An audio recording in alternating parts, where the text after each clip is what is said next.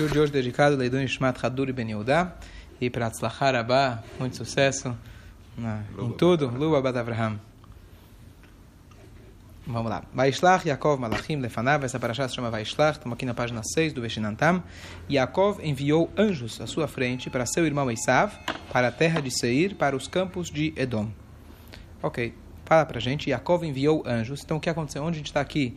Yaakov, finalmente, ele se livrou do Lavan. É interessante que no final da semana passada, é, a, na leitura do Shabat, que a gente não deu shiur, mas o Yaakov, ele se despede, se despede. Na verdade, o Yaakov, ele fugiu da casa de Lavan, Lavan correu atrás dele, Deus aparece, no, no, tem uma visão, dá uma visão profética para o Lavan, fala, não toque, não faça nada de mal para o Yaakov. Então ele tem uma posição meio, por um lado, ameaçadora. Ele chega para Jacob, olha, poderia te fazer mal, poderia acabar com você. Aí no final, quando eles se despedem, fazem um pacto, ele fala, olha, como que eu ia fazer? Como que eu, como você cogitou que eu ia fazer mal? São minhas filhas. Você acha que eu ia fazer algum tipo de mal? Muito bonzinho ele. E aí, mas é interessante que a partir de agora, Lavan não volta a aparecer mais nenhuma vez na história. Acabou a história de Lavan. Diferente de Esav, que ainda a gente fala futuramente, quando Mashiach chegar, Esav vai voltar, terminou a história com Lavan. Então, finalmente, Jacob agora ele volta para Eretz Israel, os anjos agora vêm ele vai, agora espera, agora ele tem mais uma, uma mais alguém para enfrentar antes de chegar em Estrela, que é o Isaf, mas é, é, a, história, tudo que ele tinha que fazer, os 20 anos que ele tinha que trabalhar com Lavan, resolver Lavan, aparentemente ele fez tudo o que dava para fazer, terminou agora a sua missão com Lavan. E agora chega para enfrentar, enfrentar, o Isaf. Então fala para a gente, o, a Torá, que ele mandou anjos, mandou na verdade é, enviados, malachim são enviados, mensageiros para agora se encontrar com seu irmão Isaf, depois de 20 anos, ele queria na verdade saber qual que era o sentimento de Esav. Será que ele já se acalmou? Será que já está tudo bem? Ou não? Então ele se preparou e ele mandou anjos na frente dele. Fala para a gente Urashi. Yaakov enviou anjos. Anjos, de fato, a palavra malachim pode ser usada como mensageiros ou anjos. Então Urashi explica que eram anjos e não pessoas. Ok. É, então, aqui tem algumas explicações importantes. A palavra malachim, apesar que a gente conhece que malach é anjo, mas a tradução literal poderia ser também mensageiros. Aonde Urashi sabe, porque Urashi traz do Midrash que era anjos de verdade. Então a explicação simples é o seguinte: ele tinha que colocar alguém em risco para encontrar o seu irmão. Ele não poderia pegar qualquer pessoa, porque teria o risco da pessoa ir e não voltar. O cara ia voltar com a sem cabeça. Então, a Urashi ele deduz que para ele ter mandado alguém, deveria ser alguém que estaria protegido. Quem era? É o próprio os anjos que na verdade eram frutos das próprias mitzvot dele. Por isso logo depois o Rashi vai falar que ele fala em Lavan Gart, eu vivi com Lavan. Gart são as Atariag mitzvot, são 613 mitzvot. O que, que o Esav está se importando? Olha, você chega, manda uma carta para o Esav, que era o Mister Senhor Achá, e você fala, olha, eu fui cumprir muitas mitzvot. Shkoyachi, o que, que eu me importa? Na verdade, as mitzvot, ele está falando, olha, você viu esses anjos na minha frente? Na verdade, só são alguns. Cada mitzvah que nós fazemos, a gente produz muitos anjos. Então, toma cuidado que eu tenho um grupo deles ainda vindo atrás de mim. Fica, fica esperto. Ele os instruiu para os transmitirem a seguinte mensagem. Ao meu senhor Esav, seu servo Yaakov diz, eu vivi com Lavan e atrasei até agora e eu adquiri boi e burro, ovelha, servo, servo e serva, e estou enviando para dizer ao meu senhor, para em, encontrar graça aos seus olhos. Não é conhecido que o assim perante Deus isso foi um pouco de exagero. Quem somos nós para falar? Mas de parte de Yaakov, que ele realmente se colocou muito é, inferior ao Esav, mesmo que seja para bajular ele, mas ele chama ele de Adoni le Esav, meu senhor Esav. Então, como você pode chegar e chamar o teu Urachá de Adoni, meu senhor? Avdecha Yaakov, o seu servo Yaakov. Então, é óbvio que ele está querendo ajudar ele, querendo amolecer o ego dele, mas eh, de qualquer jeito está escrito que isso não foi a melhor conduta de Yaakov. Tem opiniões que dizem que quando ele fala Ladoni Leisav, quando tem dois Lamed, ele na verdade está colocando vírgulas. Ladoni é para Deus, Leisav é para Isav. E é, como Aaron Yaakov, assim disse seu servo Yaakov, servo de Deus e assim se coloca vírgulas, mas não é o literal. Então, que, que, o que ele quer dizer com essa mensagem? Então, fala para a gente, Irashi, vivi em hebraico, Garti, não me tornei naquela terra um príncipe, uma pessoa importante, e sim apenas um peregrino, Ger.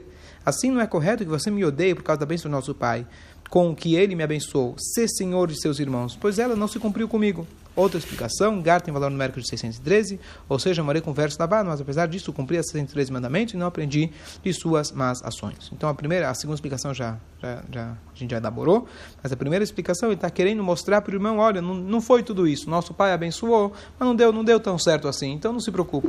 Como o próximo Rashi ele fala, eu adquiri boi e burro. Meu pai me disse do orvalho dos céus e da gordura da terra. Mas isso que trago comigo é nem do céu nem da terra. Só são é, é, animais. Boi e burro. É, espera, estou vendo. Ok. Então, aqui tem uma explicação bonita também, que ele fala o seguinte: conforme a explicação do Rashi que ele traz, que é esse valor numérico da palavra garti, morei, morei significa fiz as 613 mitzvot, então é conhecido que os avós já cumpriam as 613 mitzvot. Mas você pode dizer que ele cumpriam algumas das mitzvot. Por exemplo, Avram ele comeu matzah no dia que seria futuramente Pesach. Mas será que ele pôde colocar, cumprir, por exemplo, korbanot no Beit HaMikdash? Todas as leis de Koanim, de Leviim, de reis, não tinha nem, talvez nenhum paralelo para isso. Então, o que significa que ele cumpriu as 613? Então, tem duas explicações bonitas que falam que ele fala em Lavan Garti, depois ele fala. É, e a linguagem que o Rashi ele fala, em Lavan Garti, Vetariag mitzvot, shamarti. As 613 mitzvot, shamarti. Ele não fala kiamti. Em hebraico, kiamti é cumprir. Ele fala shamarti. O que é shamarti? Ouvir não chamati, chamarti, lishmor, shomer, guardei. Guardar, guardar, Perfeito, é. guardei. Então, guardei também significa eu ansiei, eu aguardei por essas mitzvot. Uma pessoa, quando não consegue cumprir uma mitzvah, mas quando ele anseia por fazer aquela mitzvah, Hashem considera, dependendo da situação, como se fosse que ele fez aquela mitzvah. Então, o anseio de, dele querer cumprir as mitzvot já seria suficiente. É...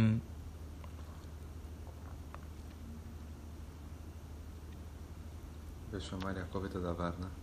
Exatamente. E Yaakov chamar Tadavar significa que Yaakov estava ansiando quando Yosef ele cantou lá os sonhos. Muito bom. Vai a chuva Malachim 7. Os anjos voltaram a Yaakov dizendo: Nós viemos, aqui talvez só em relação a chamar-te, sempre eu faço um disclaimer quando eu dou shiurim, começa um grupo novo, é, as pessoas começam a se empolgar com a Torá, começam a ver que é verdade, tudo tem lógica. De repente eles começam a olhar para sua na sua vida, falam, bom, peraí, se isso é verdade, eu estou muito longe. Cadê o kasher? Cadê o shabat? Então a tendência natural das pessoas é fazer o quê? Bom, então não é bem assim, vai. Não é tão assim. Aí começam a tentar justificar, desmentir, é, tentar, não, mas quem disse que realmente é assim, começa a se questionar. E eu sempre falo o seguinte, quando a gente vai aprender qualquer matéria nova, de qualquer assunto, a primeira coisa que tem que ter é a humildade. Está aberto para aprender. Esquece você, esquece o que você faz. Está aberto para aprender. E quando você chega no ponto onde você fala, poxa, é verdade, a Torá é verdade, o que, eu faço agora com a minha vida? A primeira coisa que você tem que saber é de que pode ser que você não cumpre tudo e não vai cumprir do dia para a noite. Mas, pelo menos tenha a humildade de dizer, isso é verdade, eu ainda não estou, ainda não estou vivendo de acordo com isso. E não tem problema. Não tem problema, porque assim que a gente conquista a terra de Israel, está escrito Meat Meat Agashei, não tem que ser aos poucos. Então, quando você vai cumprir mitzvah, também tem que ser aos poucos. Mas daqui nesse trecho a gente fala, se você tem chamarte, se você tem esse anseio, fala, olha, eu gostaria muito, óbvio, não para você se contentar com isso, fala, eu gostaria muito, mas olha, poxa, que pena que não vai dar certo nessa vida. O Gilgul que vem, eu venho, eu cumpro as mitzvot. Não, mas se você anseia, está sempre crescendo um passo à frente, então, é, esse é como se fosse que já está cumprindo as mitzvot. Óbvio, não literal. Cada dia você tem que dar um passo para frente. Os anjos voltaram em Jacob e dizem, nós viemos ao seu irmão, a. E ele também está dirigindo para você, ele tem 400 homens com ele. Jacó ficou muito temeroso e aflito. Ele dividiu o pessoal que acompanhava as ovelhas, o gado e os camelos em dois acampamentos. Ele disse: Se Esav chegar a um dos acampamentos de destruir, então o acampamento remanescente sobreviverá. Página 8. Yaakov disse: Ó oh Hashem do meu pai Avraham, Deus do meu pai Yitzhak, o Senhor que me disse: Volte para a terra dos seus antepassados, onde você nasceu, e eu farei as coisas e é, irei bem contigo. Sem desmere é, sou desmerecedor por toda a sua benevolência, de toda a verdade que o Senhor fez para seu servo, pois com o meu quajado cruzei esse Jordão e agora me tornei dois acampamentos. Então, é,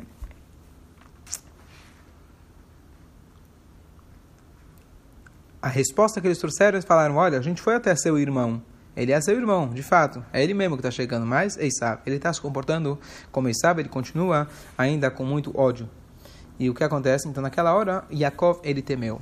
Então, aqui tem uma machloket no Midrash. O Midrash fala tanto em relação a Yaakov, tanto em relação a Moshe Rabbeinu. O Midrash ele fala que tem duas opiniões em relação a esse medo que Yaakov teve de Esav e que Moshe Rabbeinu ele teve do Og Melech Habashan, porque Deus falou para ele não tema. Quando Deus fala não tema, quer dizer que ele teve tema, medo. Então, uma opinião fala que isso veio de extrema humildade de ambos. Eles falaram, bom, Deus está certo que Deus me prometeu, como ele falou para Jacob, eu vou te proteger, vai tranquilo. Mas eles pensaram, eu gastei todas as minhas fichas. Olha quantas coisas eu já ganhei. No momento já tinha 11 filhos, quatro esposas, uma família enorme, tantos bens materiais. Ele pensou, bom, está certo que Deus prometeu, mas eu já gastei minha ficha. Assim também Moshe Rabbeinu. É, então seria uma humildade tremenda deles. Mas a segunda opinião do Midrash, que aparentemente é mais aceita, isso foi considerado, não que nós podemos falar, mas o Midrash pode falar, uma falha de fé em relação a Moshe e Yaakov. Eles não deveriam temer. Eles deveriam ter fé em Hashem, e se Hashem, muito mais, se Hashem prometeu para vocês, deveriam ter fé completa. Então, o Rebbe faz uma, uma análise interessante que para nós, é, a gente sempre tem que ter fé em Deus. Ah, mas Yaakov temeu, Moshe não temeu. Tudo bem, você aprende que não deveria se ter, ter, ter, esse medo. Ah, mas Jacob é Jacob, Moshe no... Imagina, Hashem vai proteger eles, quem disse que vai me proteger? Mas o Rebbe explica que em mérito da nossa fé em Hashem, isso já nos dá crédito para que Hashem faça aquilo que a gente espera que ele faça, baseado no Chovata de Bavot. De que se a gente acredita em Hashem, a gente exerce a nossa fé, apesar de, na nossa mente, na nossa lógica, parecer impossível da gente ganhar ultrapassar esse desafio, essa guerra, o que for, se a gente tem fé em Hashem, quanto mais, como está no Teilim do dia de hoje, Hashlech al Hashem Yehovecha, deposite, jogue para Hashem, aquele que te ama, joga tudo, tudo que você tem, aposta todas as suas fichas nele, Behuye Chalkelecha, e ele vai te sustentar, ele vai te dar força. Certo? A palavra verrical, que está aqui, verrical, significa, e ele vai, se ele vier para uma, um dos acampamentos e destruir. Então, a palavra verrical, ela é uma linguagem, é uma palavra igual à palavra Natan em português também. Natan dá para você ler dos dois lados, certo? Quando você dá tzedakah, noten, vai e volta, tá certo? Às vezes você deposita um cheque para tzedakah e ele volta, tá certo? Então a ideia é que a, a, mesma coisa em relação a verrical. O verrical significa o seguinte: quando um Deus nos livre, quando é, os goim atacam os judeus, então é verrical. Ele nos ataca, mas é como um bumerangue. Aquilo vai acabar voltando em cima deles. Tem uma linguagem que está e aqui no Advorim, que os, quando os espiões eles falam, que eles são, eles vão, é, acho que foram os espiões que eles falam, mas que quando os povos da terra de Israel eles vão nos morder igual as abelhas. O que acontece com a abelha depois que ela morde? Ela própria morre. Então isso que acontece com aqueles que atacam o povo judeu. Isso é a linguagem vertical. É... Fala Urashi, na página 8, segundo Urashi, como está de tempo? Mais 5 minutos? Veical, o acampamento remanescente sobreviverá contra a vontade de Esaú, porque eu vou travar uma guerra contra ele. E preparou-se com três estratégias, presenteando-o, orando e guerreando. Para o presente, o enviou o presente diante dele. Para a oração, Deus do meu pai Abraham. Para a guerra, nesse versículo, e o acampamento remanescente sobreviverá. E aqui vem aquele conceito básico que não adianta você querer ficar rico se no mínimo você não compra o bilhete para loteria. Então, Yaakov, apesar que ele acreditou em Hashem 100%, e apesar que ele acreditava em Hashem, mas mesmo assim, ele se preparou para a guerra, ele se preparou para bajular o irmão, e ele também fez filar para Hashem. Os três juntos. Vehical é um palíndromo. Palíndromo, que chama? Que vai dos dois lados. Obrigado. Palíndromo. Não conhecia a palavra. Um, Versículo 11, Irashi, sou desmerecedor por toda a sua benevolência, meus méritos diminuíram por causa das bondades da verdade que o Senhor tem me concedido. Por isso, eu temo que eu tenha me maculado com algum pecado desde a época que o Senhor me prometeu me proteger, e o pecado poderia me fazer ser entregue na mão de Esaú. Então aqui tem aquele conceito de que a gente tem as fichas de Hashem, e quanto mais benevolência a gente recebe, o que acontece? A natureza humana, quanto mais bem a gente recebe, a gente se sente mais merecedor daquilo. Tá vendo? Se Hashem me deu tanto dinheiro, se Hashem me deu tanta saúde, e Hashem me deu uma família fantástica, é, deve ser que, poxa, tenho muita mitzvah. Então acho que eu posso me aposentar um pouquinho das mitzvot, Baruch Hashem, Deus já está me dando troco, trabalhei, agora vou descansar. Não, quanto mais benevolência você recebe de Hashem, você tem que sentir catonte, menor eu sou. Você sente menor. Tem dois jeitos que Hashem faz uma pessoa fazer chuva. Eu sempre penso nisso. Às vezes Hashem faz uma pessoa fazer chuva pelo mal, Deus nos livre. Quando Hashem começa a te trazer tsures, a pessoa se lembra de Hashem. Mas tem uma outra forma que Hashem faz você fazer chuva. Ele te dá tantos presentes, você tem que parar e pensar, uau, que, que eu fiz para merecer tanto? uau, eu acho que preciso fazer alguma coisa por isso. E esse é um jeito que a Hashem também manda a gente fazer chuva. Então, de qualquer jeito, a gente precisa fazer sempre, sempre crescer na vida. Tanto você tem muito, você tem pouco, está com problemas ou está bem, você tem que parar e sentir catonto e me coloca assim. Eu sou pequeno perante Hashem. Hatzileini yana miyadachim miyadeisav, que areia no rio topen avova ikani emabarim. Salve-me, eu imploro, da mão do meu irmão, da mão do Eisav. Eu tenho medo dele, pois ele pode vir e me atacar, mães e filhos igualmente.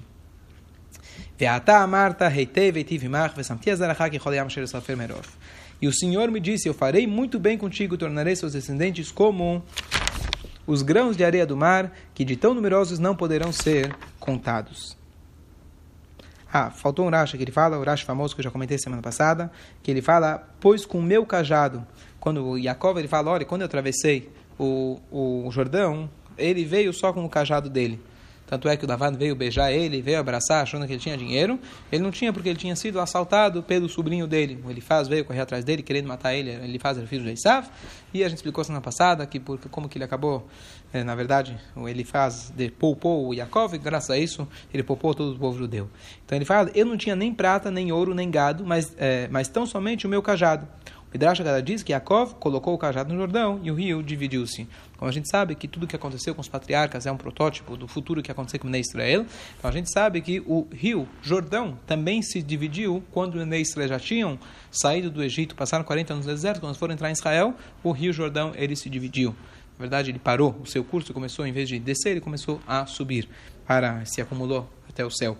Então, aqui também já, é já é uma, uma ideia, já é um, um, algo, uma, uma, dica para o que iria acontecer no futuro também com o Israel. É, não sei se existe essa explicação, mas o que me vem em mente agora, que ele fala da mão do meu irmão, da mão de Isav. É, o que a gente precisa se preocupar, mais do que se preocupar do que, do que das mãos dos nossos inimigos, a gente tem que se preocupar das mãos dos nossos irmãos. Pior, Deus nos livre do que uma ameaça externa ao nosso povo é a nossa ameaça interna. Muita gente se preocupa com antissemitismo, tá certo? Tem que se preocupar e a gente tem que tomar atitudes para que Deus nos livre isso não aconteça. Mas mais ainda do que isso, a gente tem que saber que tudo começa de dentro para fora. Se a gente não tem amor aos nossos irmãos, se a gente não consegue se entender, aí Deus nos livre, nossos inimigos se atacam, nos atacam, como aconteceu na história inúmeras vezes. Mas se a gente consegue manter a paz entre nós, aí a gente está, Bezrat Hashem, com a proteção de Hashem. Arreino Avino, Kulano Kecha. Deus nos abençoa quando a gente está todos juntos. Ok, até aqui.